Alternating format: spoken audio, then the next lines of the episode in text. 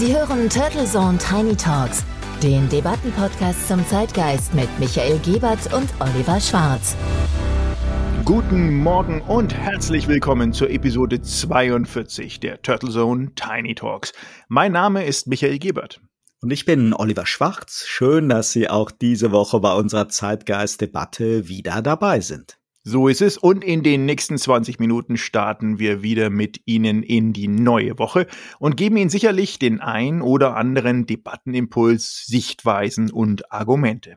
Vielen Dank, liebe Podcast-Freunde, für Ihre Treue und wenn noch nicht geschehen, abonnieren Sie Turtle Tiny Talks gerne bei Ihrer Lieblingsplattform und empfehlen Sie unseren Podcast weiter. Das wäre eine tolle Sache. Erstmal Servus natürlich. Bist du denn gut aus deinem Kurzurlaub in dem schönen Griechenland zurückgekommen und hast dich ein bisschen erholen können? Hallo Michael. Ja, die Tage auf meiner Lieblingsinsel Poros im Saronischen Golf waren wirklich sehr schön und erholsam. Und unsere letzte Episode live vom Strand hat ja auch sehr gut funktioniert. So ein Inselleben ist schon in Normalzeiten ja eine Art Wohlfühloase. Nach so vielen Monaten Fokus auf die Pandemie jetzt aber besonders Kräfte spenden, zumal die Griechen wieder mit sehr viel Optimismus nach vorne geschaut haben. Das kann ich mir vorstellen. Hast du denn den Urlaub auch genutzt und fleißig Fußball geschaut und den deutschen Bundeswahlkampf auch verfolgt? Zum Glück nicht. Der Fernseher im Hotelzimmer ist ausgeblieben und in den Tavernen der Insel spielte die EM keine Rolle, da Griechenland dieses Mal ja nicht dabei war. Vom Ausscheiden der deutschen Turniermannschaft und auch deines Favoriten Frankreich habe ich jeweils nur mit Versatz über Nachrichten von Freunden aus Deutschland erfahren. Und auch sonst habe ich zwar das Smartphone nicht ausgestellt, musste mich aber gar nicht explizit zum Digital Detoxing zwingen, da es vor Freude über den ersten Urlaub nach langer Zeit, über das Wiedersehen mit griechischen Freunden, das Baden im Mittelmeer, die ganzen Erkundungen und natürlich die leckeren Tavernenbesuche irgendwie nie so diesen Moment gab, dass ich nach so wenigen Tagen schon Nachrichtenentzug aus Deutschland hatte. Ich glaube, da hast du alles richtig gemacht und denke, das Wichtigste wirst du allemal trotzdem mitbekommen haben. Du meinst, dass Deutschland jetzt statt gespannt die Wahlprogramme der Parteien zu lesen, sich lieber literaturkritisch mit dem schriftstellerischen Schaffen einer jungen Nachwuchsautorin befasst und sich dabei von einem österreichischen Experten für Lebensläufe, Titel, Plagiate und Ghostwriting helfen lässt. Sehr schön formuliert, wie von dir natürlich gewohnt. Ja, hierzulande scheinen sich die angeblichen Verfehlungen einer Annalena B. in jedem Fall gravierender herauszuprägen und zu dokumentieren als Yogis 343-Debakel. Dessen Strategie kritisiert ja nur Lothar Matthäus nachhaltig und der hat vermutlich einfach noch nicht Baerbocks Spiegel-Bestseller jetzt gelesen und akribisch auf die korrekten Fußnoten überprüft, wie die restliche Republik der Dichter und Denker. Ich muss zugeben, dass mich diese Staatskrise sogar in Griechenland erreicht hat und ja, ich mich dabei ertappt habe, die Augen zu verdrehen und noch ein abkühlendes Bad im Mittelmeer zu nehmen. Na, du machst ja Sachen. Liegt dir denn nichts an dem Urheberschutz, korrekten Zitaten und dem unerbittlerlichen Aufspüren von Plagiaten? Es geht immerhin um nichts anderes als die Restglaubwürdigkeit der eventuell möglichen zukünftigen Bundeskanzlerin. Mir liegt sehr viel am Urheberrecht und an sauberer wissenschaftlicher Arbeit, nur dass wir hier ja von einem der unendlich vielen Politikerbücher sprechen, an die wirklich niemand mit Verstand jemals den Maßstab einer wissenschaftlichen Arbeit legt. Und um angebliche Verfehlungen der grünen Kandidatin beim Zitieren, die weder rechtlich eine wirkliche Relevanz haben, noch dem Werk irgendwie gerecht werden. Die Motivation des sagenumwogenen Salzburger Plagiatjägers Stefan Weber mal dahingestellt und geschenkt, dass der politische Gegner allen voran natürlich der Unionskandidat vor Freude nicht mehr gehen kann, aber dass hier nicht nur offensichtlich statt einer inhaltlichen Auseinandersetzung um Programme und Inhalte lieber in einer akuten Form von ja, Moralismus und Hochmut aus einer Mücke ein Elefant gemacht wird, sondern ja, sich ernsthaft eine größere Anzahl an potenziellen Wählern durch diese Vorwürfe um ein simples Buch in der Kandidatin getäuscht sehen, ist schon ein wenig absurd, denn keiner redet von Baerbocks Inhalten, sondern über einen vermeintlich erneuten Beweis ihres nicht sattelfesten Charakters. Bist du jetzt der Pressesprecher von der Annalena Baerbock geworden? Aber Spaß beiseite. Du hast natürlich insofern recht, dass die Union derzeit sehr erfolgreich dabei ist, eine inhaltliche Festlegung und Auseinandersetzung zu vermeiden und dass der Wahlkampf bislang weitestgehend themen- und inhaltsbefreit stattfindet und es sich sehr stark um die Vergangenheit und die Integrität der Kandidaten, vor allem der grünen Kandidatin dreht. Dabei haben wir keine Kanzlerdirektwahl im September. Das muss klar sein. Denn weder können wir uns es uns leisten, die erste Wahl nach 16 Jahren Angela Merkel nicht nach der zukünftigen politischen Ausgestaltung und nach handfesten Programmen, sondern nur nach Petitessen ausrichten zu soll, sondern es muss eine klare Programmstruktur sein. Und die Kandidaten jetzt zu demontieren und ihre Selbstdemontage zu überhöhen, statt endlich eine wirklich inhaltliche Debatte über die Zukunft des Landes zu stellen, ist eine Art politisch gemeinte und immer wiederkehrende Renaissance, gerade in Zeiten eines Wahlkampfes. Exakt. Und nein, ich bin nicht Baerbocks PR-Chef und an ihrer Demontage arbeitet sie mit ihrem Ego auch fleißig selber mit. Aber ich finde es so schade, wenn durch Debatten über vermeintlich aufgehübschte Lebensläufe, verspätete Meldungen an die Bundestagsverwaltung und fehlende Fußnoten in Politikerbüchern eine Chance genommen wird, dass wir uns mit den Programmen auseinandersetzen, wirklich ausloten, welche der denkbaren Koalitionen für welche Inhalte stehen. Und ich mag generell diesen Stil der Kandidatendemontage nicht. Harte Bandagen im Wahlkampf sollten für die inhaltliche Debatte gelten. Und da bietet Baerbock ja genug Möglichkeiten für Zustimmung und Ablehnung, für Vorfreude oder gar Untergangsängste. Aber diese Schmutzkampagnen und die Angriffe auf die persönliche Integrität, wie wir sie ja auch aus den USA gewöhnt sind, die stößen mich einfach ab. Und egal, ob es sich wie bei den Anzeigen der Initiative Neue Soziale Marktwirtschaft um eine gezielte Verleumdungskampagne gegen Annalena Baerbock oder nur um einen weiteren Beweis ja, für so ein Veröden der politischen Debattenkultur handelt. Aber hier jetzt mit dem Plagiatsjäger Weber um die Ecke zu kommen, der als Österreicher angeblich aus reinem eigenen Interesse die Verfehlung der Kandidatin aufdecken will, das nervt irgendwie.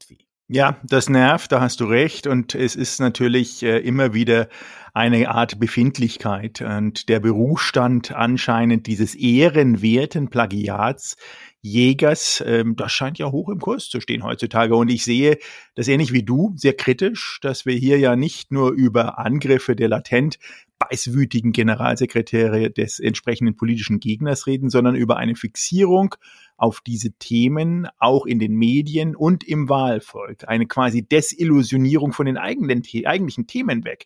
Wenn in 15 Minuten ARD-Interview 80 Prozent der Zeit für die Details eines Lebenslaufes von einer Frau Baerbock draufgehen und kaum Interesse der entsprechend inhaltliche Fragen der Journalisten bestehen, dann verfestigt sich der Eindruck beim Zuschauer, dass Annalena Baerbock sich eines bösen Vergehens schuldig gemacht hat. Dabei ist sie bislang lediglich eine mandatsfreie Kandidatin mit vielleicht in dem Fall sehr übersteigertem Ego. Es scheint zumindest sehr strange, dass Ursula von der Leyen heute Kaiserin von Europa ist. Jens Spahn nach wie vor nur so vor Selbstbewusstsein strotzt und ein Andy Scheuer sich auch in der nächsten Bundesregierung ja so in einer wichtigen Rolle sieht, obwohl alle drei insgesamt Milliarden an Steuergeldern verschwendet haben und objektiv zumindest jeweils mehrfach an Ministeraufgaben gescheitert sind. Von den auch stark zu verurteilenden Maskendeals der Unionsabgeordneten mal gar nicht zu reden.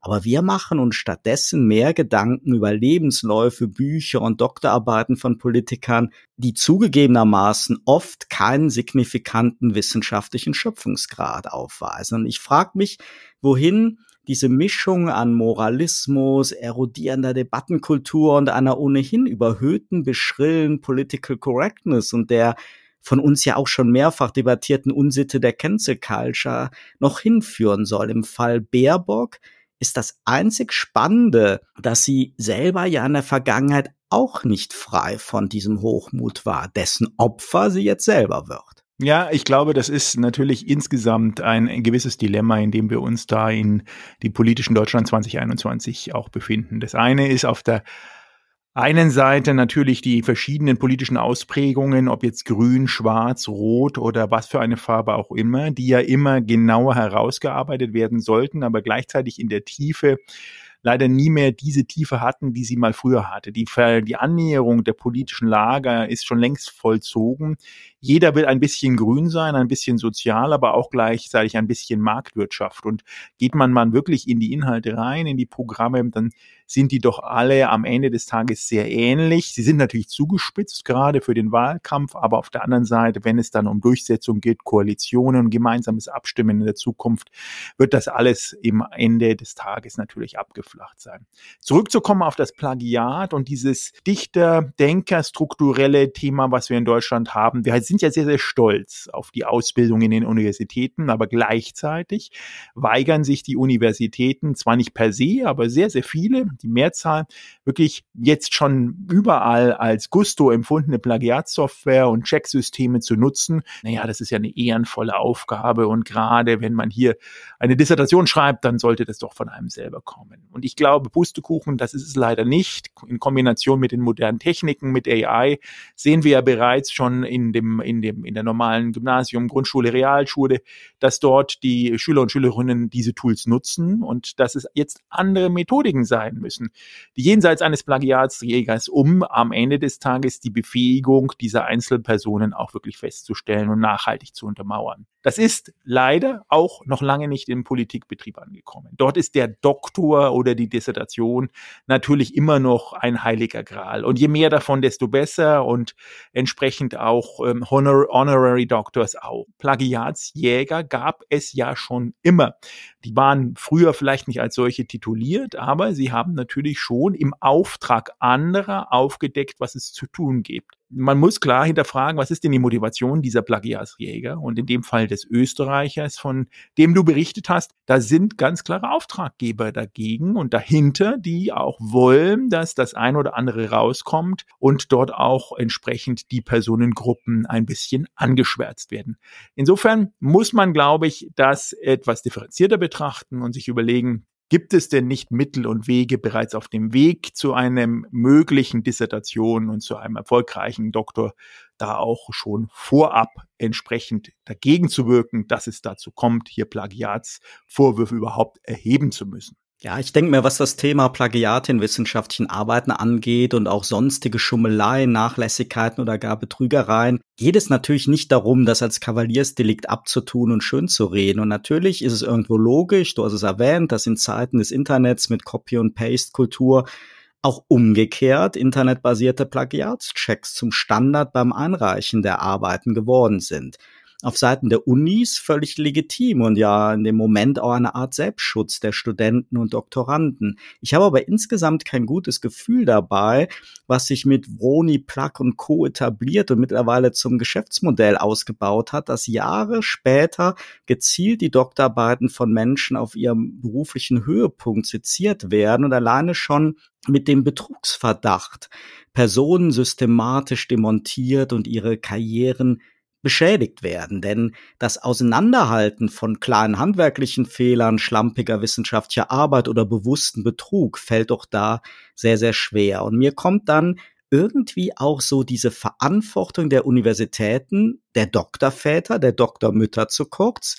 Die rühmen sich lange solange es geht, ja, in dem Ruhm ihrer prominenten Ex-Studenten und machen sich dann doch einen sehr, sehr schlanken Fuß. Ich finde das schon auffällig, warum so oft die Abschlussarbeiten von Politikern ja die Grundanforderungen an ein Thema mit Schöpfungshöhe, an neuen wissenschaftlichen Erkenntnissen vermissen lassen. Und wenn Professor und Prüfungsausschuss eine Arbeit zugelassen und positiv bewertet haben und zusätzlich noch eine Defensio erfolgreich bestanden worden ist, fehlt mir Jahre später irgendwie das Verständnis und die Motivation für die Plagiatsjäger und die empörte moralische Debatte. So ist es. Und wenn man sich das mal vielleicht ein paar exemplarisch rausnimmt, Bereits 1973 wurde der Friedrich Wilhelm Prinz von Preußen, seines Zeichens hat er seinen Doktorgrad erreicht an der Friedrich-Alexander-Universität in Erlangen, ähm, überführt und musste äh, dort im Jahre 81 seinen Doktortitel ablegen. Die von dir erwähnte Ursula von der Leyen, äh, ihres Zeichens 1991, hat sie da ihren Doktortitel in der Medizinischen Hochschule Hannover gemacht, wurde 2016 über einen wie auch immer aufkommenden Plagiatsjäger entsprechend aufgedeckt oder zumindest mal angerügt.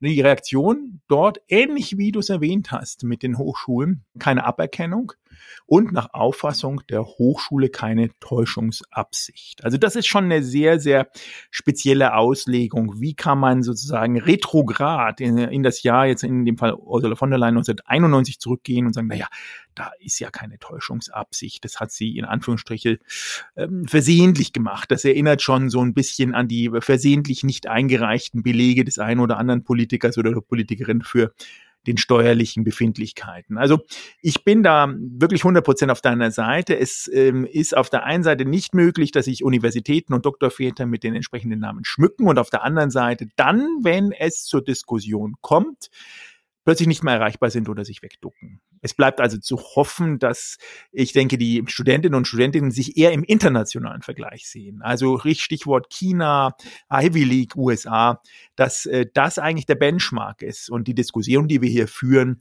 alles nur ein gewisses Wasserplätschern ist. Eine kleine Welle auf einem kleinen deutschen Meer, die aber international völlig un uninteressant ist. Mhm. Und um die Klammer nochmal zuzumachen, natürlich ist die Glaubwürdigkeit von führenden Politikern wichtig und natürlich sind daher genau diese wochenlangen Kritikpunkte an Baerbocks CV, ihrem Umgang mit den Transparenzregeln des Bundestags und nun ihrem Buch für die Kandidatin schädlicher als jede harte Debatte zum grünen Wahlprogramm. Ich würde auch nicht völlig ausschließen, dass sie noch zeitnah aufgibt.